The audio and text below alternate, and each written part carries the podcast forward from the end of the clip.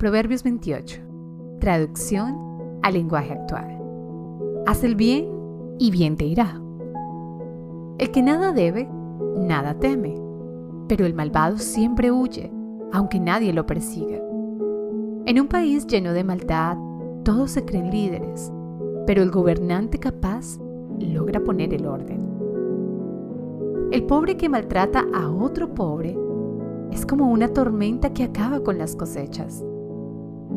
Los que se apartan de la ley aplauden a los malvados, pero los que la obedecen se oponen a ellos.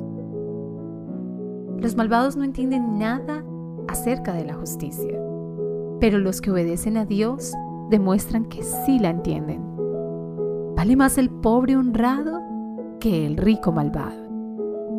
El que es inteligente obedece la ley.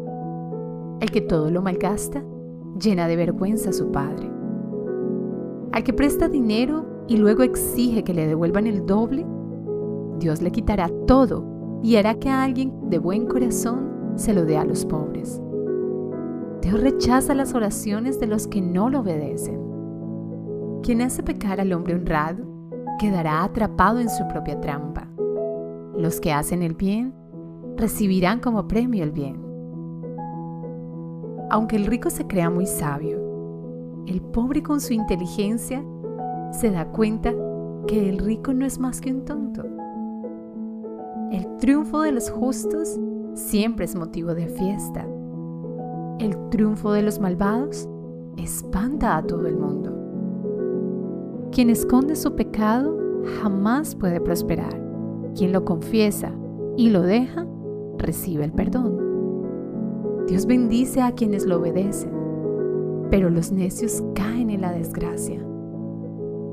El gobernante malvado que maltrata a un pueblo pobre es como un león hambriento que despedaza a su presa.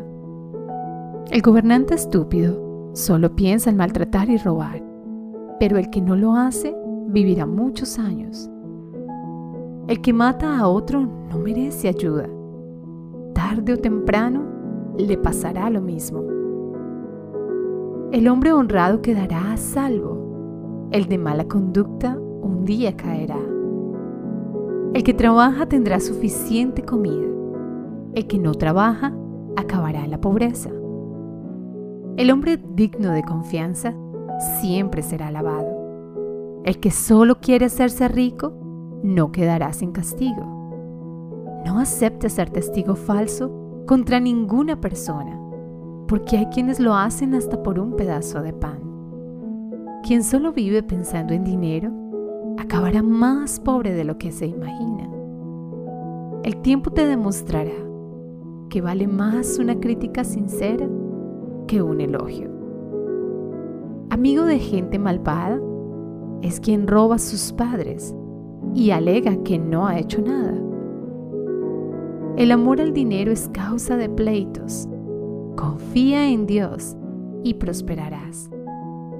El necio confía en sí mismo el sabio se pone a salvo. El que ayuda al pobre siempre tendrá de todo. El que no ayuda al pobre terminará en la desgracia. Cuando triunfan los malvados, todo el mundo corre a esconderse. Pero cuando son destruidos, prosperan los hombres buenos.